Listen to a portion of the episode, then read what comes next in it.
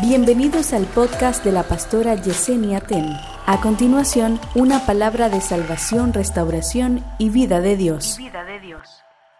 Vamos a dar hoy continuación a la serie que se llama como Entendiendo los tiempos. En esa primera impartición de esa serie nosotros estuvimos hablando acerca de la pérdida de los valores y hablamos acerca de la importancia de la fidelidad en este tiempo, de lo importante que es ser fiel y ser leal. En esa ocasión nosotros estuvimos utilizando un pasaje donde Pablo se refiere a su discípulo, a su hijo espiritual, Timoteo. Y dice de Timoteo que él es diferente a todos, porque dice que él tiene un espíritu distinto, porque no busca no busca lo suyo, sino que sinceramente se preocupa por los demás. Sobre esa base nosotros estuvimos viendo la necesidad de nosotros tener el mismo espíritu, de no buscar lo nuestro propio. La gente que busca lo suyo propio siempre está pensando en él o en ella antes que en lo que tiene al frente o en lo que el Señor le ha puesto en la mano. Nosotros tenemos que aprender a ser personas fiables, confiables, que no traten de buscar ventaja en las cosas que se le ponen en la mano, porque decíamos que cuando es Dios que quiere posicionarte en algo o quiere entregarte algo, tú nunca vas a tener que forcejear con esa intención que Dios tiene de entregarte lo que Él en su momento ha decidido entregarte. Las cosas de Dios no se violentan, las cosas de Dios no se forzan, no se alteran a modo de que nosotros en esa alteración podamos dañar lo que Dios le ha dado al otro. Amén. Porque si es Dios, no hay que forzar nada, todo va a fluir en su momento. ¿Cuántos dicen amén? Entonces comenzamos con el ejemplo de, de Timoteo y con el modo como Pablo, como su padre espiritual, se expresa de él. Me llamó muchísimo la atención y voy a aprovechar que ustedes están ahí conectados y obviamente también eh, que estemos hablando otra vez de esto, como que para afirmar el punto que se da aquí. Nosotros subimos un corto a las redes hablando de cómo es importante nosotros no llamarle padre espiritual a todo el mundo. Y nosotros ahí estuvimos utilizando la parte de cuando Pablo le dice a Timoteo, aunque, bueno, a la iglesia, le dice, aunque ustedes tengan diez mil años, no van a tener muchos padres espirituales, hablando de su paternidad espiritual. Esto hizo que mucha gente comentara y dijera, al único que hay que llamar padre es a Dios. Y le voy a decir lo que pasa, eso es así, eso es así. Al único que podemos llamar padre en la dimensión que Dios es Padre, es a Dios. Porque Padre como Dios no hay dos. El único Padre que es fuente de nosotros, por eso le llamamos Padre, porque Él es la fuente y Él es el sustentador. Es decir, no hay nadie en la tierra a quien nosotros podamos llamarle Padre en la dimensión de Dios. Es decir, nadie es nuestra fuente Nadie nos sostiene como nos sostiene Dios. Entonces, no, ningún padre a quien yo le llame padre lo estoy como que poniendo en el mismo renglón de paternidad que pongo a Dios. Son dos cosas diferentes. Ahora bien, escúcheme, escúcheme. Cuando se habla de padre, aquí terrenalmente hablando, tenemos un padre biológico, que es un solo padre, el padre que le engendró.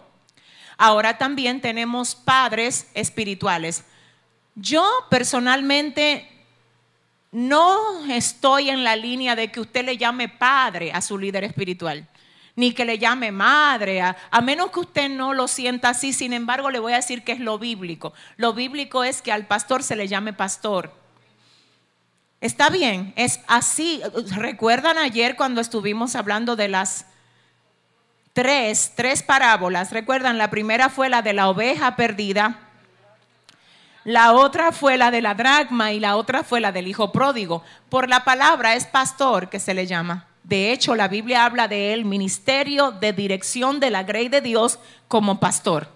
Por eso dice la palabra que a uno Dios constituyó apóstoles, pastores, maestros, evangelistas.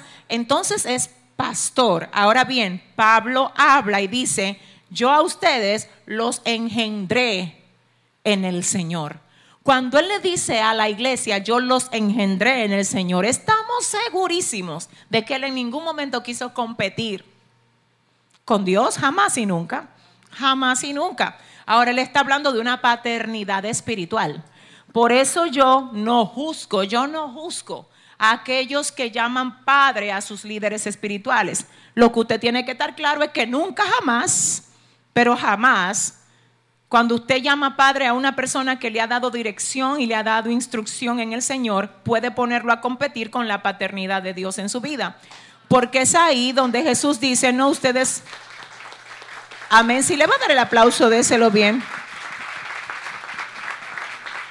Entonces es ahí donde Jesús dice que al único que nosotros podemos llamar Padre en términos de fuente y en términos de soporte es a Dios. Amén, ¿quedó claro esto? Quedó claro, ok, bien. Gloria al Señor. Miren, en otro orden, yo quiero en este punto decirles que en esta serie que se llama Entendiendo los tiempos, nosotros venimos a tratar de hacer evidente por la palabra el momento en el, que, en, el, en el que está la iglesia atravesando.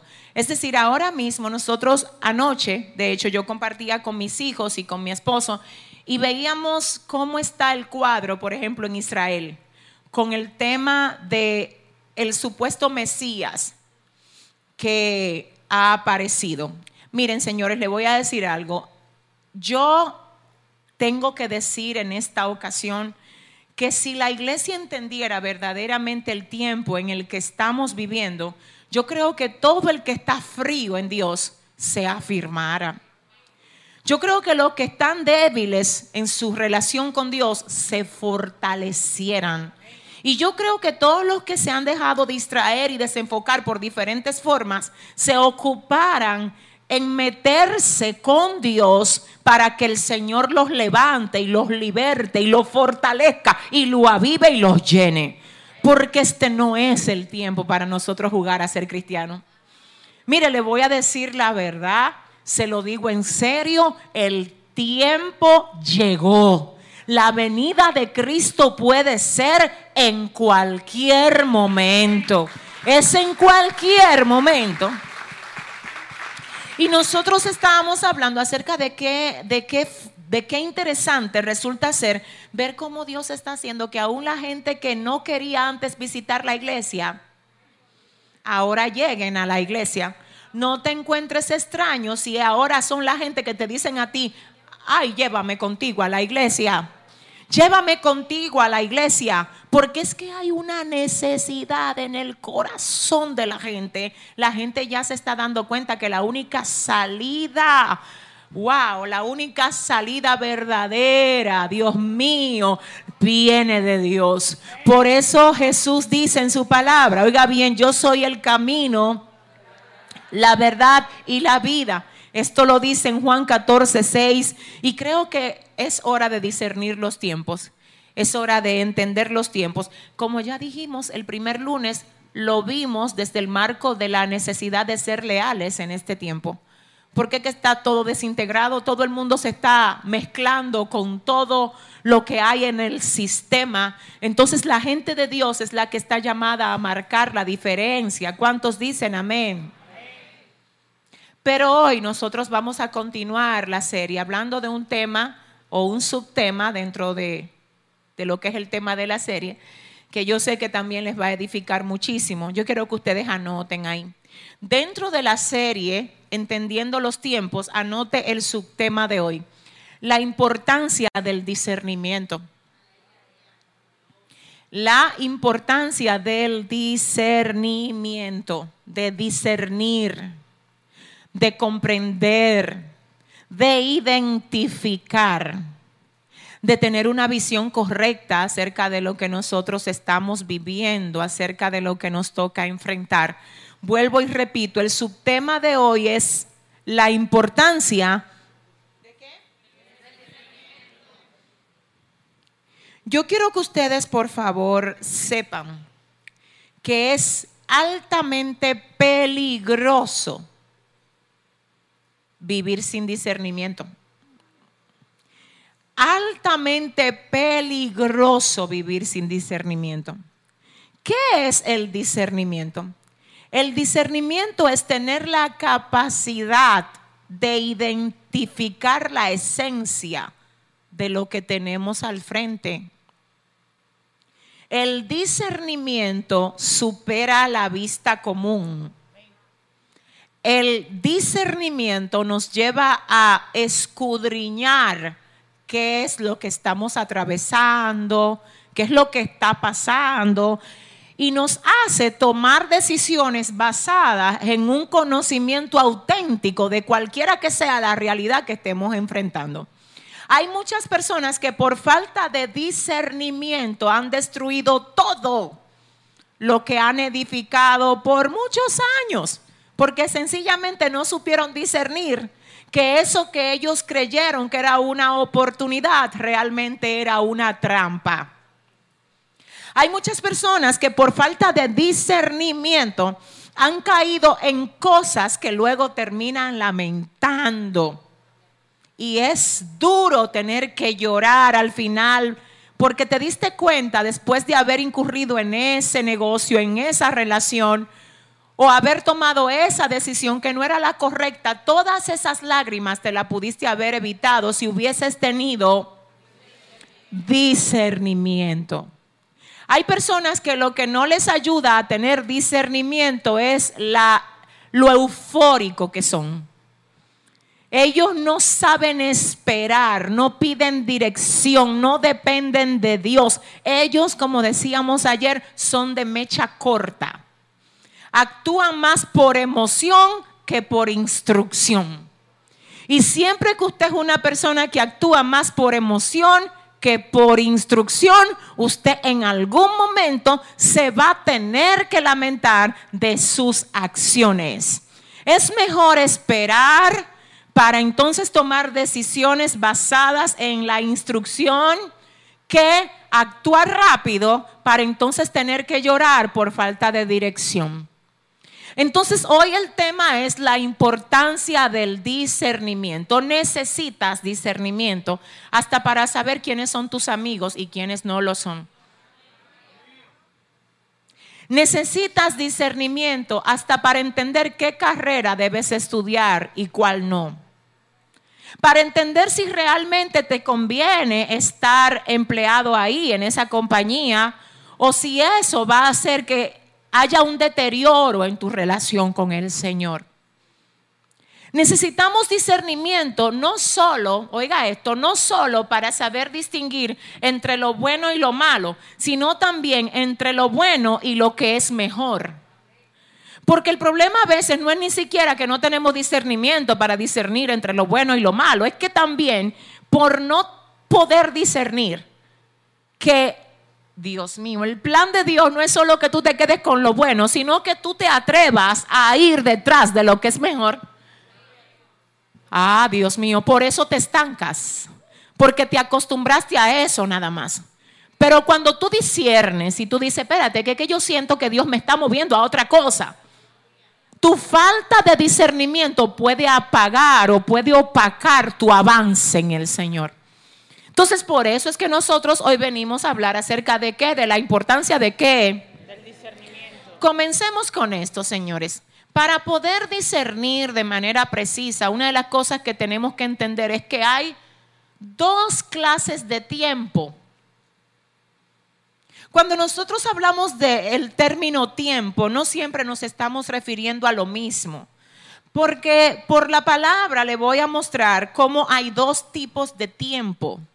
Está el tiempo cronos, que es el tiempo natural.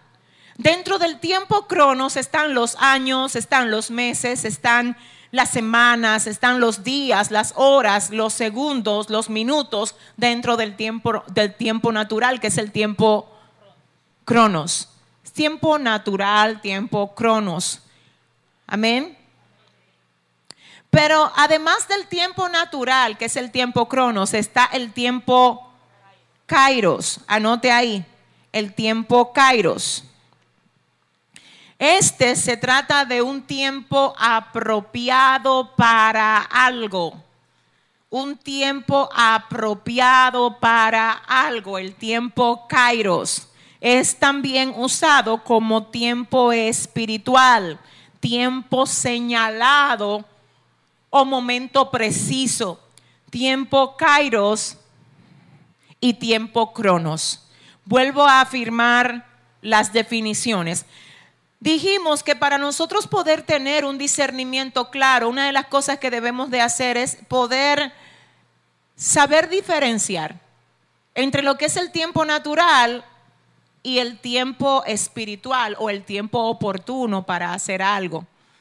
Señores, la palabra del Señor dice que para Dios un día es como mil años y mil años es como un día. Así que el Señor no se rige por el tiempo natural que tanto usted como yo nos, nos regimos.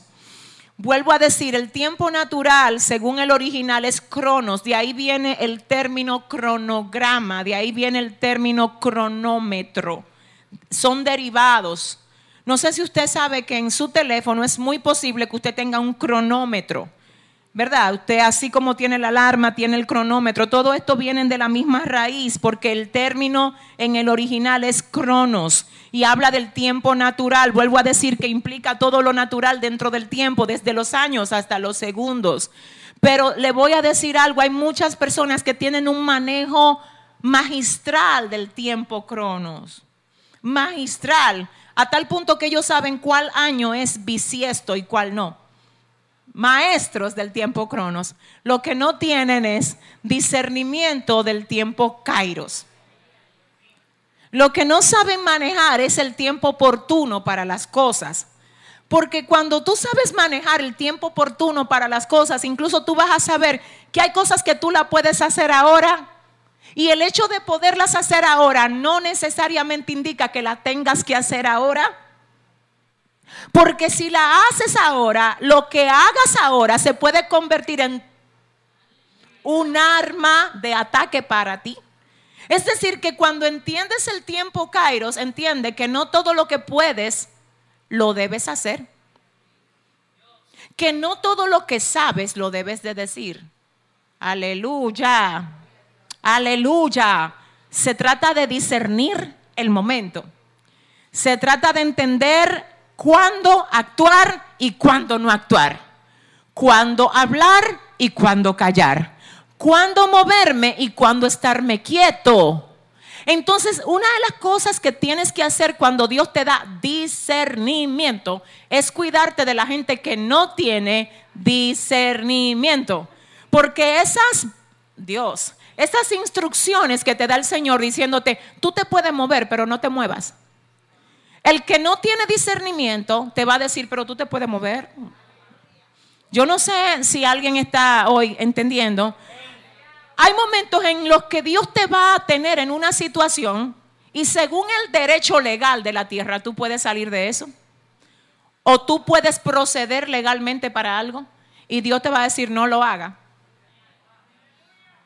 Pero si tú te pones a buscar lo natural, Escúchame, lo natural, lo natural que dice, pero demándalo. Lo natural que te dice, pero sal, pero a esto, pero aquello. Tienes que tener cuidado, porque es que a ti ya no te rige lo natural. No, no, no. Es que, no, no, no. Mira, iglesia, es que ya no te rige lo natural. Entonces, ¿cuál es la situación que tenemos aquí? Que una persona que no tiene a quien tienes tú, que es el Espíritu Santo, no puede darle instrucción a alguien que tiene el Espíritu Santo. Excúsame, excúsame. O sea, yo sé que a veces son buenas las intenciones. El problema es que si tú te pones a seguir instrucciones de alguien que no tiene discernimiento, tú puedes terminar lamentándolo. Y cuando vas donde Dios y le dices, ay Señor, ¿por qué? El Señor te va a decir, pero que tú no hablaste conmigo. A ti quien te guió fue la persona que no tiene Espíritu Santo. Y tú teniendo al Espíritu Santo no te ocupaste de saber que yo te decía a través. Aleluya. Alguien está aquí que diga, Dios, dame discernimiento. Dígalo. Dígalo con autoridad. Dile, Dios, dame discernimiento. Yo puedo hablar un momento con ustedes así como de manera espontánea, libre, en amor. Le voy a hacer una pregunta. ¿Cuántos de ustedes alguna vez han cometido algún error por falta de discernimiento? ¿Verdad que sí? Yo levanto mi mano también, señores. A todos nos ha pasado. ¿Cuántos de ustedes se han involucrado con amigos o con personas que parecían muy buenas, muy correctas, y luego te das cuenta que no eran como parecían? Dios. Y tú no te diste cuenta, ¿sabes por qué? Por falta de... El problema no es exactamente que nosotros nos hayamos equivocado, porque todos incluyéndome, señores, todos nos hemos equivocado. El problema es que tú sigas tropezando con la misma con la misma piedra por falta de discernimiento. Es más, voy a decir esto. Ahora mismo tú le tienes que pedir al Señor en estos días que te dé discernimiento, porque hay cosas, aleluya, que están frente a ti, que parecen bendición y no lo son. Y el Señor te está diciendo a ti, te traje a este discipulado para que me pidas dirección y para evitarte un problema más adelante.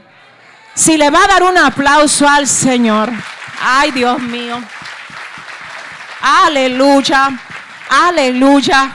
Entonces vamos a ver, ¿cuáles son las dos clases de tiempo? La primera es cuál?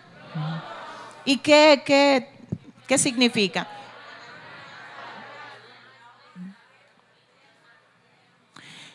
Déjeme ver, ¿en qué mes estamos? En abril. Y hoy es día qué? Día 12, ¿verdad? Y hoy es lunes. ¿Cuántos días tiene el mes de abril? Algunos dicen 30, otros 31. Tiene 30 días el mes de abril. El de marzo tuvo 31, ¿verdad? Marzo 31, abril tiene 30 días, hoy estamos a 12 y hoy es lunes. Cuando alguien no te sabe decir en qué mes está, siendo que hoy es día 12 de abril, tú dices, hay problema ahí. No, porque, ok, si es día 2 de abril o día 3, tú dices, ah, bueno, ya estamos en abril, pero el día 12, que tú todavía no te hayas dado cuenta que estamos, dile a tu vecino, hay que orar, dile rápido, aquí hay que orar. Claro, porque tú ves, el día 3 yo te entiendo, el 4 está perfecto, pero el 12 que tú todavía no te diste cuenta, no, eso es grave. Entonces, ¿por qué pongo este ejemplo? Porque eso suena raro que una persona no sepa que estamos a 12 días. Imagínese usted que una persona te pregunta, ¿en qué año estamos? Ya entramos, ¿en qué año? Mire, hermano, eso es grave, pero gravísimo. Así mismo hay personas en el mundo espiritual que están en el año 2017, cuando en el Espíritu el Señor lo tiene en el 2021. Si le va a dar un aplauso al Señor, ¿eh? No tienen discernimiento, se quedaron atrás allá, pero lejos, pero lejos. Entonces después creen que, lo que tienen, los que tenemos el problema son los que no fuimos al para el 2021. Pero como ellos están en el 2017, dicen, todos esos que están allá adelante tienen problemas. Oye, entonces es lo que prácticamente pasa con la gente que no tiene discernimiento. A veces ellos no disciernen que, que Dios te está moviendo a otras cosas. Y si tú tratas de darle a todo el mundo una explicación de qué es lo que Dios está haciendo, que por qué lo está haciendo, te va a parar y te va a poner a perder el tiempo. Haz lo que Dios te está mandando a hacer y Dios se va a encargar de hacer entender a los que Él quiere que entiendan lo que Él está haciendo contigo. ¿Alguien entiende esto? El tiempo cronos es el tiempo natural. El tiempo kairos es el tiempo oportuno, el tiempo espiritual, el tiempo señalado y el momento preciso. Veamos un ejemplo de tiempo cronos, de tiempo natural. En Jonás capítulo 3, verso 4, ¿qué dice? La palabra se lee en el nombre del Padre, del Hijo y del Espíritu Santo. Y comenzó Jonás a entrar por la ciudad camino de un día y predicaba diciendo, de aquí a 40 días Nínive será destruida. Eso fue así, literal. Es decir, fue literal y aquí lo que hay es un ejemplo de un, de un texto que está basado en el tiempo cronos, el tiempo natural.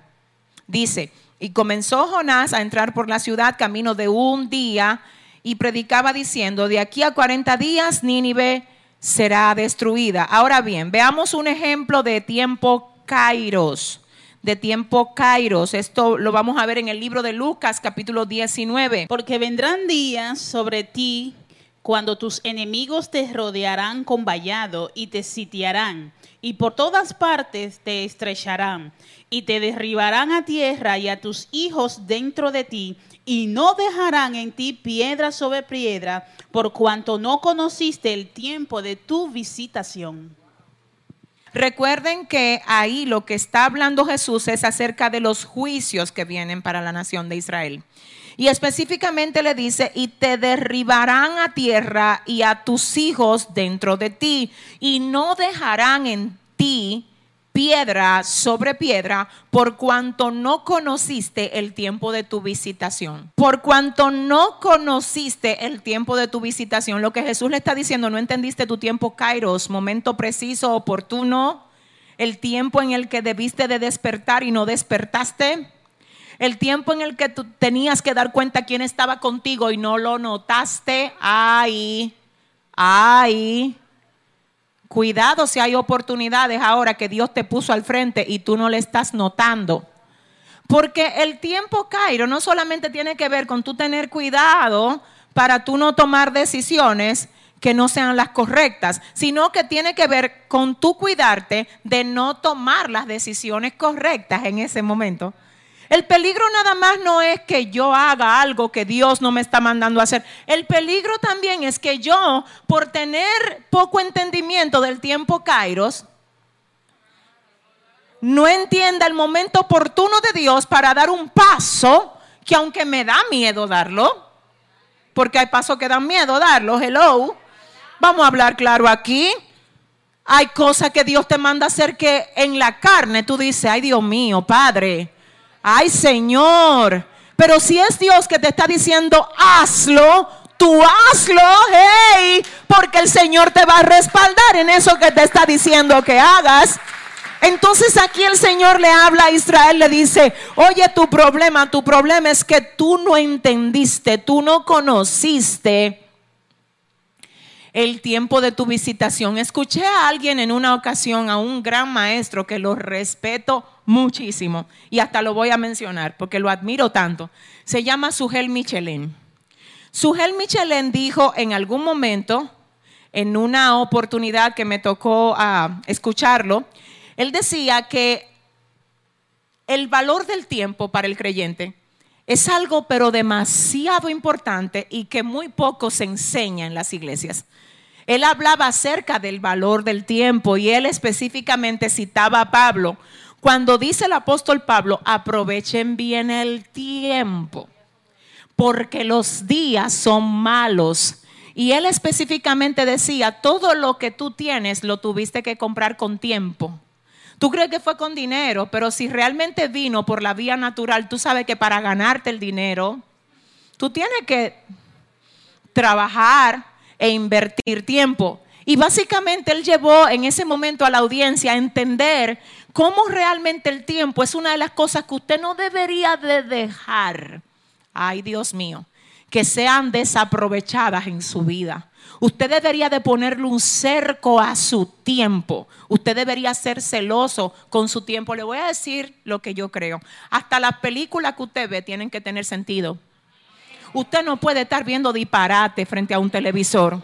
Todo lo que usted ve tiene que aportarle algo a su espíritu.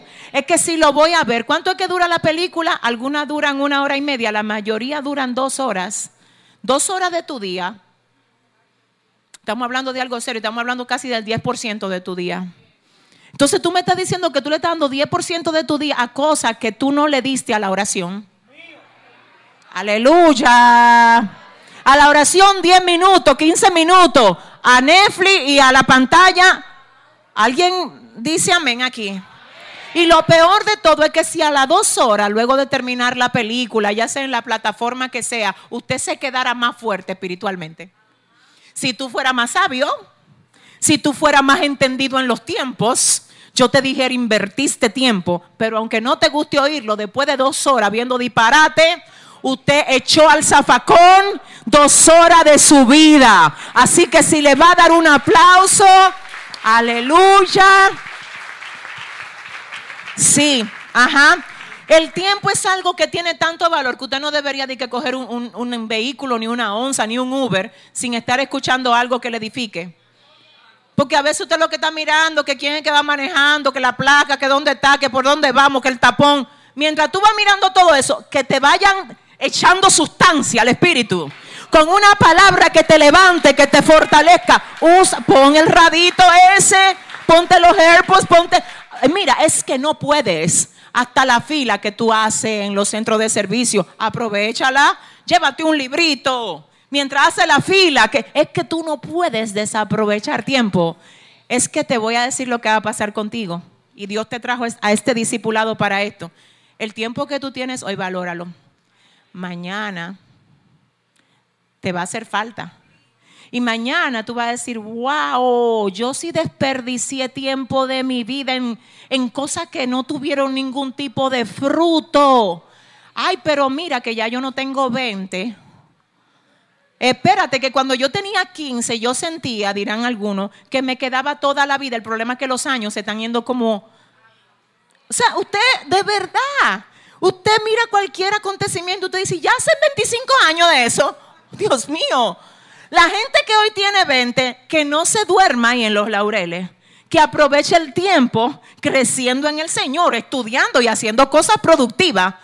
Porque le voy a decir qué es lo que va a pasar si usted sigue malgastando su tiempo. Llegará un momento de su vida en el que usted lo lamentará. Entonces tenemos que aprovechar qué? El tiempo. Ahora bien, escuché también en algún momento una anécdota que me llamó mucho la atención. Alguien decía que en el Museo de Grecia hay una gran estatua. Oiga qué rara es la estatua. Dice que tiene dos alas en los pies. Una ala de un pie y otra ala del otro pie. Dice que no tiene cabello, pero que tiene un mechón en la parte de adelante, que es fuerte y es muy alta y tiene un nombre interesante y se llama la oportunidad. Así está tipificada la oportunidad en el Museo de Grecia. Y alguien decía, cuando yo me acerco y pregunto que por qué es tan grande y es tan fuerte y es tan alta, ¿por qué tiene alas en los pies? ¿Por qué no tiene cabello, solo un mechón adelante? Dice que le explicaron que es alta, fuerte, porque eso representa la valía, el valor de la oportunidad. Que por qué no tiene cabello y que solamente tiene un mechón en el frente. Porque cuando se te pone de frente, lo único que tú tienes que hacer rápido es agarrarla por el mechón. Por eso dice un refrán que las oportunidades son calvas y hay que agarrarla. Es de ahí que viene ese refrán y tiene dos alas en los pies porque anda rápido. Él no se va a quedar frente a ti y que dime que tú lo pensaste, analizaste. No, son oportunidades que hay que echarle mano. Ahora lo bueno es que la gente que tiene discernimiento no es a todo que le anda agarrando el mechón. Entonces, sino que usted mire, espérate, que eh, de esto fue que Dios me habló a mí.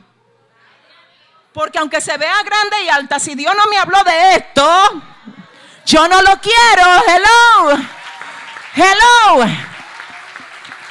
Pero sí quise que ustedes entiendan esto. Escuché el otro día a alguien en un TikTok diciendo, bueno, eso fue un audio repetido, pero alguien a modo de, de jocosidad decía que fue una predicadora a un lugar y dijo, ese es mi esposo, señores. Yo lo quería alto y rubio. Pero el Señor me lo mandó chiquito y gordito. Y ella ahí mismo le dice a las mujeres, mujeres, agarren lo que venga porque Cristo viene. Yo digo, Jehová, oiga cómo es. Ahora di que hay que agarrar lo que venga porque Cristo viene. Dile a tu vecino, si eso no fue lo que Dios me dijo a mí, ay, ay, ay, denle un aplauso fuerte al Señor. oh, pero ¿y qué es esto? ¿Eh? Eso no es de que, que agarre lo que venga, eso no es así. Usted tiene que tener revelación de qué fue lo que el Señor le dijo a usted. ¿Eh? Usted tiene que agarrar lo que Dios quiere que usted agarre. Señor, ¿qué fue lo que tú me dijiste? Un trabajo así. Pues un trabajo así yo espero. ¿Qué fue lo que tú me dijiste, Dios? Que me ibas a dar aquello, que me ibas a poner allí. No se conforme con huevo y arroz. cuando Dios le habló de buffet a usted. Si le va a dar un aplauso. Sí, sí, no, no. No se conforme. Espere lo de Dios. Ahora hay gente que son demasiado exigentes y es verdad. Y es verdad que están eh, demasiado, pero eso es lo criterio de ellos. Porque una cosa es que Dios te haya dicho, te voy a mandar a un ministro, y otra cosa es que tú dijiste, tú, lo dijiste tú, di que, era así, que venía en una jipeta con una, pero hermana, dile a tu vecina, pero sierva de Dios. ¿Eh? No puede ser. Entonces diga conmigo la importancia del discernimiento. Ahora vamos a ver, vamos a ver esto, miren. Quiero que ustedes busquen ahora el libro de Primera de Crónicas, capítulo 12, verso 32. Primera de Crónicas 12, 32. Vamos a ver qué dice la palabra en este pasaje. De los hijos de Isaacar, 200 principales, entendidos en los tiempos y que sabían lo que Israel debía hacer, cuyo dicho seguían todos sus hermanos. Vamos a ver, de los hijos de Isaacar, ¿quiénes eran los hijos de Isaacar? Los hijos de la tribu de Isaacar. ¿Cuál era la tribu de Isaacar? Los descendientes del hijo de Jacob, llamado Isaacar. Entonces aquí dice, de los hijos de Isaacar, de la tribu de Isaacar, 200 principales, que eran como... Pero no entendidos en los tiempos para saber si era miércoles o era domingo, o para saber si era abril o era julio, no, entendidos en los tiempos Cairo entendidos en el, wow, momento preciso y oportuno para hacer algo. ¿Quiénes eran ellos? Eran 200 príncipes o 200 principales de esta tribu que acompañaban al rey David en sus batallas. Hello. Es decir, que tú necesitas andar con gente entendida en los tiempos. Fíjate cómo David no se daba el lujo de andar sin ellos. Porque esta gente era la que de algún modo por su entendimiento en los tiempos le hacía saber a Israel lo que debía de hacer. Ah, por el entendimiento en los tiempos. Y dice aquí, cuyo dicho seguían todos sus hermanos, porque eran entendidos en los tiempos. Qué lindo cuando tu familia se reúne contigo para que tú le digas qué tú crees de esa decisión que se piensa tomar. Cuando tu familia te busca a ti para pedirte consejo, aunque no te lo digan con palabras literales, lo que te está diciendo es, tú eres. Tú eres entendido o entendida en los tiempos. Te está diciendo además, tú tienes un discernimiento del que yo carezco. Cuida eso Cuida eso, no actúes por emoción. Espera dirección de Dios. No te presiones, no te intimides. Tú tienes al Espíritu Santo de Dios. Sé entendido en los tiempos de los hijos de Isaacar. 200 principales entendidos en los tiempos y que sabían lo que Israel debía hacer, cuyo dicho seguían todos sus hermanos. ¿Qué hacer? Señor, ¿qué hacer? Hay gente que dice, yo no sé qué hacer. ¿Tú sabes lo que te están diciendo en otra palabra? Yo no tengo discernimiento. A todos nos pasa. A todos se nos nubla la vista. A todo el mundo le ha llegado un momento en el que usted no sabe qué es lo que va a hacer. En lo que todos los caminos parecen estar cerrados. Y quizás una de las cosas más importantes que nosotros tenemos que hacer hoy aquí es ayudarte a ti a tener discernimiento. Porque para eso es que estamos dando este tema. Aquí la intención de Dios en esta noche a través de su palabra es ayudarte a tener discernimiento. Así es que dile a tu hermano ahora, tú te vas diferente hoy de aquí. Dile, dile con autoridad, dile, tú te vas diferente hoy de aquí. Quiero que ustedes anoten esto. Somos engañados por falta de discernimiento. Somos engañados por falta de discernimiento. No comprendemos lo que Dios quiere para nosotros por falta de discernimiento. Señores, las iglesias están llenas de personas que dicen, yo no sé lo que Dios quiere para mí. Yo no sé lo que Dios quiere que yo haga. ¿Usted ha oído algún cristiano alguna vez diciendo eso? Yo no sé cuál es mi llamado, yo no sé cuál es mi don, yo no sé cuál es mi ministerio. Todo eso es falta de discernimiento, de poder discernir qué es lo que Dios quiere, qué es lo que Dios quiere para mi familia, qué Dios quiere con lo que me puso, qué es lo que Dios quiere, hacia dónde Dios quiere que yo me mueva, qué quiere Dios. Dios necesitó discernimiento. Repito, somos engañados por falta de discernimiento. No comprendemos lo que Dios quiere para nosotros por falta de discernimiento. Y a veces ni siquiera entendemos lo que el Señor nos está diciendo por falta de discernimiento. Yo quiero que vayamos a la palabra de Dios otra vez. Anote ahí Salmo 119, verso 66. Salmo 119, verso 66 dice así, Cristina, ¿me ayudas? Enséñame buen sentido y sabiduría, porque tus mandamientos he creído. Oiga la oración del salmista, dice, enséñame buen sentido y sabiduría, porque tus mandamientos he creído. Esta oración de enséñame no es solamente suya y no es solamente mía es también del salmista, quien dice, Dios, enséñame. Wow. Oiga qué palabras más especiales le puede, usted decir al Señor. Dios, enséñame. Dios, corrígeme. Cuando me salgo del camino que tú trazaste para mí, corrígeme. Señor, tú eres mi papá. Y una de las cosas que yo le digo al Espíritu Santo cuando yo oro es, Señor, mira, así como el maestro, cuando le corrige el cuaderno al niño, el niño se siente tan feliz porque el maestro, si cometió un error, le pone dónde fue que cometió el error. Bueno, por lo menos era así cuando yo fui a la escuela. ¿No le pasó a ustedes? ¿A ustedes le llegó a pasar que usted le entregaba al maestro el cuaderno y él le, le señalaba el error y le ponía cómo usted podía mejorar? Así yo le digo al Señor a veces orando, Dios, mi vida es como un cuaderno que yo traigo a ti, que eres mi maestro. Revísame, por favor, y enséñame en qué me equivoqué para hacerlo bien, porque yo quiero hacerte sonreír, Señor. Yo quiero que usted rompa la rigidez en el tiempo de su oración. Hay gente que no tienen una comunicación con su papá en el tiempo de la oración porque tienen un estilo religioso de orar. La oración no es un rito. La oración es una conversación con tu papá. Con la persona que más te ama. Aleluya. Con el que nunca va a estar ocupado para escucharte. Con el que tú no tienes que hacer una cita para tú arrodillarte a hablarle. Gloria a Dios. Y te voy a decir lo que decía el salmista y aleluya. Él decía, enséñame buen sentido y sabiduría. Enséñame buen sentido, porque es que con el... Mira, hay gente que está pidiendo que Dios le dé dinero.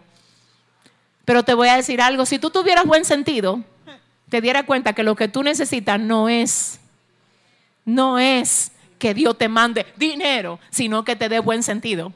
Porque si te da dinero sin buen sentido, tú vas a perder lo que Dios te da porque te faltó sentido.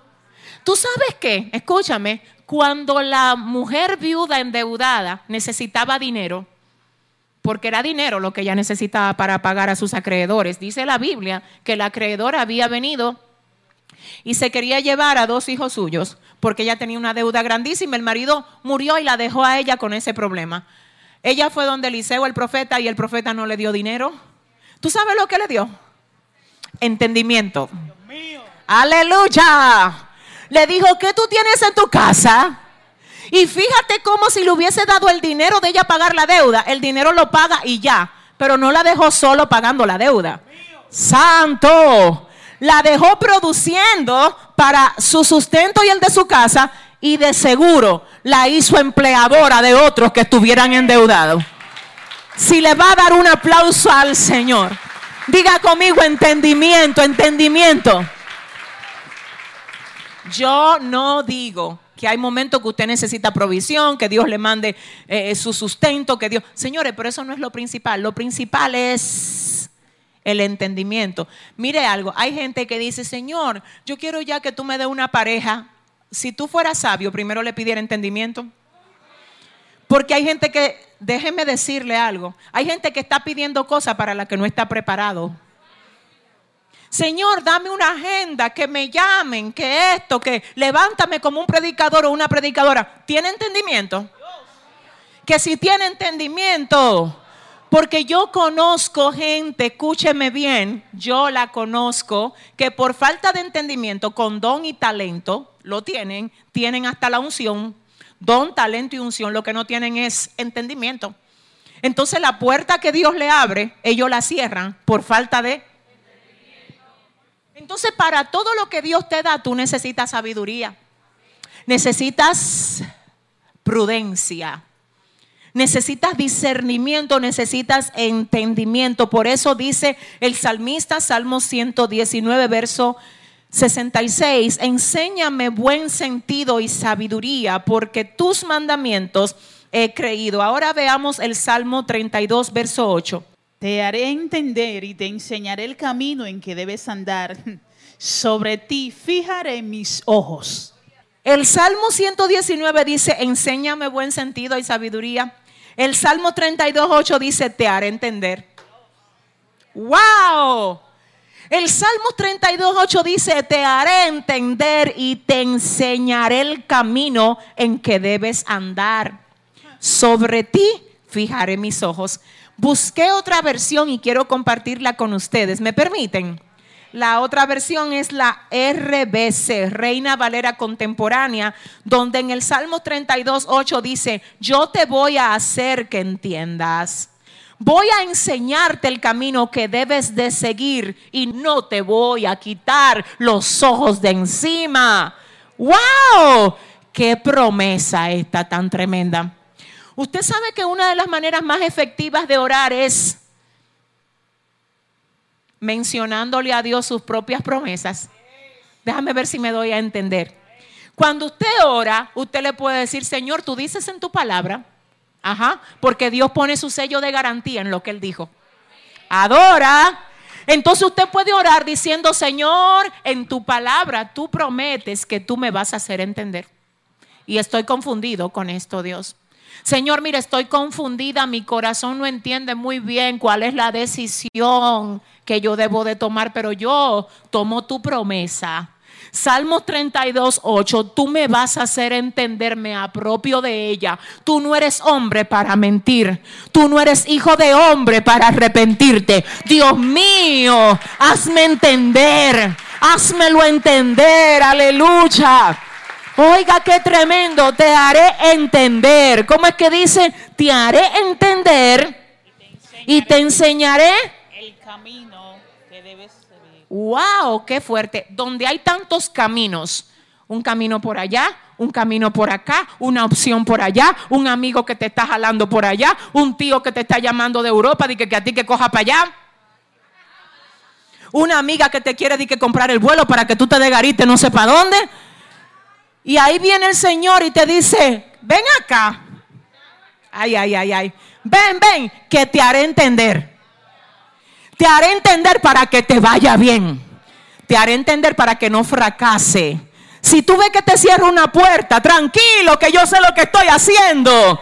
Es que te estoy librando de un problema. Aleluya. Pero ¿será que la gente de aquí puede aplaudir mejor al Señor? Porque Él es él es bueno. Él es muy bueno. Te haré entender. Y perdóneme mi, versión, la otra, mi, mi favorita. Yo te voy a hacer que entiendas. Voy a enseñarte el camino que debes de seguir y no voy a quitarte los ojos de encima. O sea que hay momentos que usted se siente solo y Dios te tiene los ojos encima.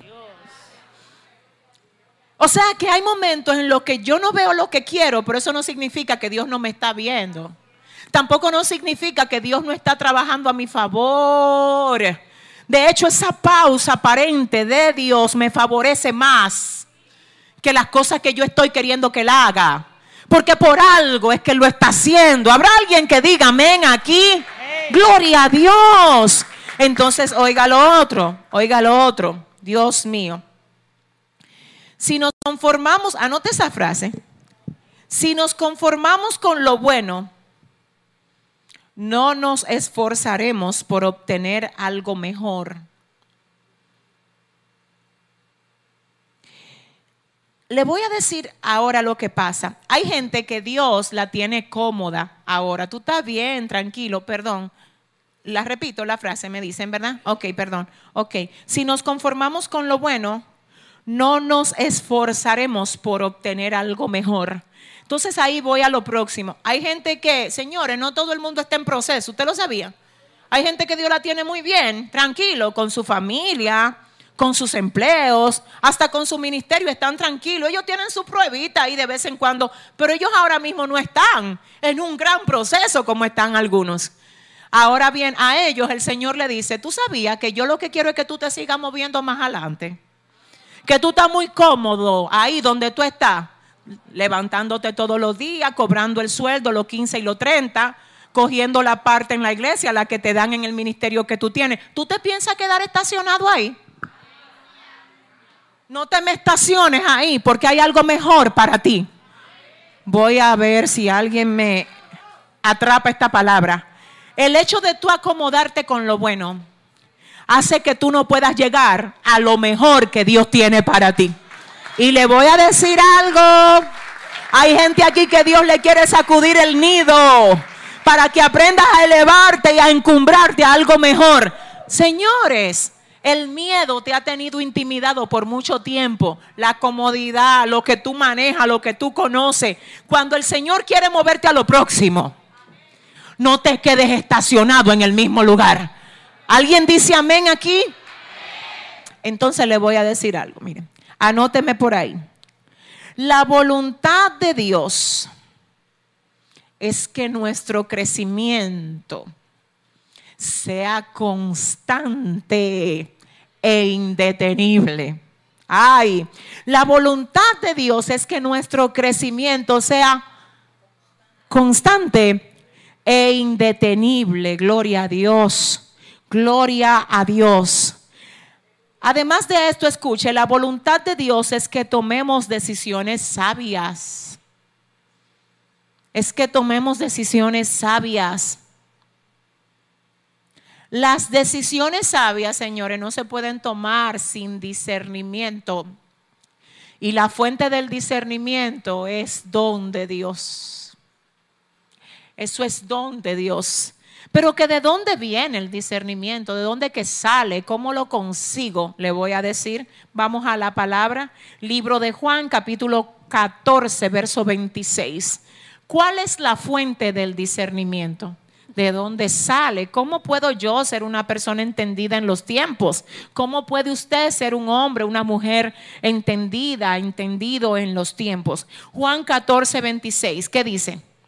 Mas el consolador, el Espíritu Santo, a quien el Padre enviará en mi nombre, Él os enseñará todas las cosas y os recordará todo lo que yo os he dicho.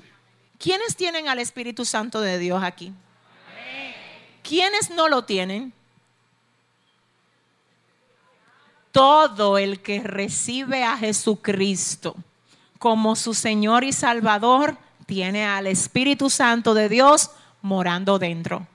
Por eso dice la palabra del Señor que nosotros somos templo del Espíritu Santo donde Él habita. Entonces, oiga, ahora es que viene lo bueno. Hay gente que no está moviéndose con discernimiento y no es porque no tiene la forma de obtener ese discernimiento, es porque no se comunica con quien vive dentro de ellos. Porque quien vive dentro de ti fue enviado a ti por el Padre en el nombre de Jesús para enseñarte todas las cosas. Ahora bien, tener algo y no usarlo es como no tenerlo. Imagínate que tú tienes en tu marquesina un vehículo, qué sé yo, el que pudiera tú usar para moverte, pero tú prefieres andar a pie. Ese vehículo es tuyo, está ahí, tienes la llave. El problema es que tú prefieres andar a pie, que te den bola. Escúcheme, ¿me puede llevar allí?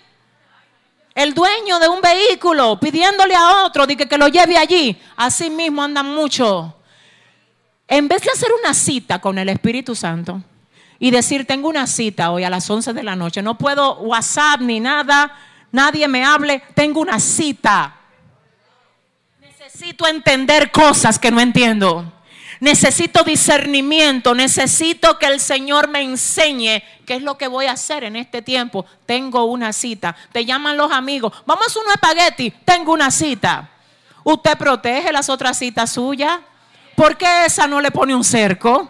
que por qué no le pone un cerco a esa cita, ese que le tiene que poner un cerco. Si le va a dar un aplauso, déselo bien al Señor. ¿Usted sabe por qué? Aleluya, Dios mío.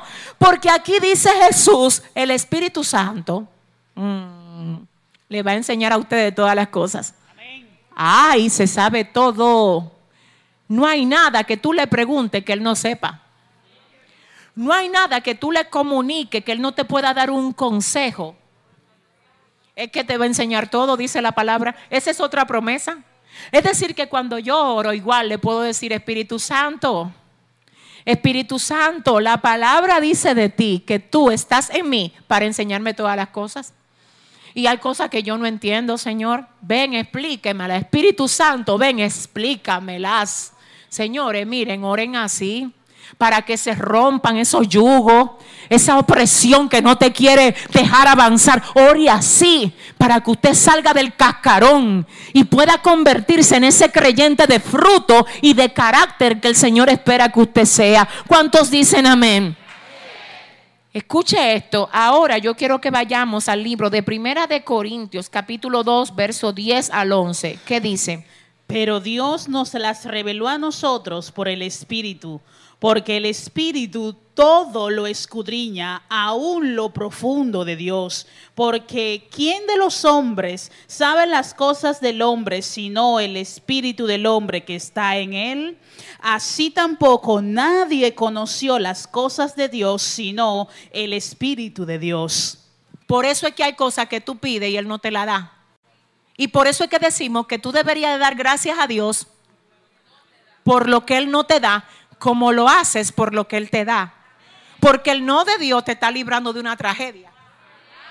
Aleluya. Aunque tú sientas que la tragedia fue que Dios te dijera no. La tragedia es que te diga que sí a eso que no está dentro de su voluntad para ti. Espíritu Santo, Espíritu Santo. Es más, te voy a decir algo. Hay cosas que tú traíste a tu vida que no la traíste por voluntad de Dios, por voluntad tuya. Aleluya. Aleluya. Y cuando tú te metes en oración, tú comienzas a ver que hay cosas que comienzan como a alejarse. No las jale. No las rastre, que el Espíritu Santo te está haciendo un favor. Eh. Si le va a dar un aplauso al Señor, oiga esto. Espíritu Santo de Dios. Espíritu Santo de Dios dice, pero Dios nos las reveló a nosotros por medio del Espíritu, porque el Espíritu todo lo escudriña aún lo profundo de Dios. Ay, Dios mío. Porque ¿quién de los hombres sabe las cosas del hombre sino el Espíritu del hombre que está en él?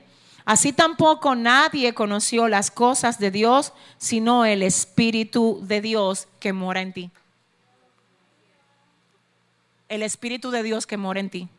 Por eso es que lo primero que nosotros tenemos que hacer para tener discernimiento es comunicarnos con la persona que llevamos dentro. En una ocasión yo decía que no es verdad y que, que Dios está a tu lado. Señores, miren, Dios no está a tu lado, Él está dentro de ti. A través del Espíritu Santo, Él vive dentro de ti. Aleluya. Así que te voy a decir una cosa, no inviertas demasiado tiempo tratando de que el otro entienda a ver cómo es que tú te sientes. Tú sabes con quién tú puedes hablar y de una vez te va a comprender así. Con el Espíritu Santo. Pero que por qué te va a entender tanto? Porque Él está dentro de ti. Sabe lo que te duele. Sabe lo que tú lo que a ti te preocupa, aquello a lo que tú le temes. Él lo sabe todo, aún cosas que tú ni se la ha dicho a nadie, Él las sabe toda de ti. Entonces tú estás tratando de que el otro te entienda. No, no, olvídate de eso. Habla con la persona del Espíritu Santo y dile Espíritu Santo, es así, tú lo sabes como yo me siento. Mira, así es que me siento tengo miedo. Señor, estoy preocupado por esto. Señor, tú eres mi consolador. Señor, aconsejame, hazme sabio, hazme sabia, Señor. Y no me permitas tomar decisiones que no estén guiadas por ti, amado Dios. Oye lo que pasa con las decisiones que Dios te manda a tomar. Tienen su sello de garantía. Porque fue Él que te dijo que lo hicieras. Y aunque no sean decisiones populares, que todo el mundo en tu casa no las aplauda, si tú tienes el sello de garantía. Eso es lo único que tú necesitas. Mi alma adora a Dios. Mi alma adora a Cristo Jesús. Aleluya. Ahora, cuando usted se pone a tomar decisiones populares, porque son lo que la mayoría le dicen a usted que haga, si no tienen el sello de la aprobación del Espíritu. La gente que te mandó a ti hacer eso no te va a respaldar cuando tú tengas que enfrentar las consecuencias. Ahora, cuando es Dios que te dice hazlo, ay, ay, lo está haciendo basándose en los designios eternos de Él para ti. Santo, de ahora en adelante, no hagas nada sin pedirle dirección al Espíritu Santo. Es más, te voy a decir una cosa, no firme ese contrato sin primero hablar con el Espíritu Santo. No firmes ese contrato sin primero hablar con el Espíritu Santo. Ay. No, no te ponga a hacer negocios a lo loco. Usted tiene un Padre. Usted tiene al Espíritu Santo. Él quiere guiarte. Él quiere dirigirte a lo que Dios tiene planeado para ti. Espíritu Santo, hazme sabio. Y la promesa dice, te haré entender te mostraré el camino por el que debes andar. Wow, sobre ti fijaré mis ojos. Ay, aleluya. Señor, estoy un poco confundido con esto. La promesa dice, tienes al Espíritu Santo que te va a enseñar todas las cosas. Hello, ¿por qué te turbas? ¿Por qué te abate como si no tuvieras dirección? Dios mío, ayúdame. Termino con esto porque la semana que viene vamos a ver otra forma de nosotros desarrollar discernimiento en el Señor. Hoy lo voy a dejar hasta aquí. En conclusión voy a decir que la forma número uno de nosotros tener discernimiento es orando y desarrollando una intimidad con el Espíritu Santo de Dios que escudriña la mente de Dios. Y les adelanto que la manera número dos de tener discernimiento es a través de su santa y bendita palabra. El lunes que viene vamos a hablar acerca de la palabra del discernimiento que nosotros podemos adquirir por medio del conocer la palabra. ¿Con quiénes cuento para el próximo lunes? Gloria a Dios, qué bueno, qué bueno es el Señor. Yo quisiera orar ahora pidiéndole al Espíritu Santo que nos ayude a tener discernimiento. ¿Cuántos dicen amén? Y voy a dejar finalmente que la pastora Griselda pase por aquí y que ella sea la que tenga el tiempo de las ofrendas y asimismo que ella nos despida en oración, pero sabe que yo necesito orar por usted y por todos los que están conectados igualmente con nosotros. Quiero pedir al Señor que nos dé discernimiento. ¿Cuántos se unen a hacer esta oración conmigo? Padre, gracias te damos por este tiempo. Gracias Señor porque tú eres real. Tú nos hablas. Señor, tú conoces el consejo que necesita nuestro corazón. Señor, y yo sé que tú preparas cada alimento espiritual conforme a la necesidad que hay en medio de tu pueblo. Señor, Dios mío, ayúdanos a tener discernimiento. Oramos, Señor, en primer orden, pidiéndote perdón por todas las decisiones que hemos tomado sin tu dirección, sin tu consejo, Dios, sino por nuestra propia cuenta, Padre. Señor, perdónanos y ten misericordia de nosotros. Espíritu Santo de Dios, ay, ay, ay, gracias por morar dentro de nosotros. Espíritu Santo, perdónanos si te hemos contrictado si no nos hemos movido conforme a tu dirección y conforme a tu instrucción, desde hoy, Señor, te pido que nos ayudes a tener un nivel de conexión especial contigo, Espíritu Santo. Oro para que tú inquietes a este pueblo a orar como nunca, a conectarse contigo como nunca, Padre. A que podamos, Señor, aleluya, ay Dios mío, intimar contigo como nunca. Que podamos pasar tiempo en tu presencia, Señor, y escuchar tu voz y escuchar tu instrucción y escuchar tu consejo para nosotros. Señor, porque mira que hay gente que está siendo presionada con cosas. Señor, ay, pero tú conoces, Dios. Tú conoces el camino que ellos deben de tomar.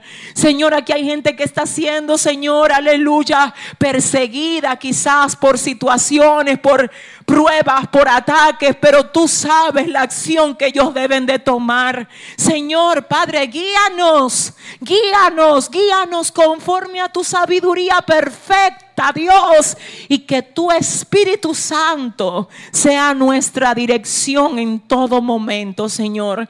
Queremos glorificarte con nuestra vida, queremos siempre hacer las cosas Oh Señor, conforme a tu deseo y a tu voluntad, ayúdanos a tener discernimiento, Señor, en el nombre del Padre, del Hijo y del Espíritu Santo de Dios.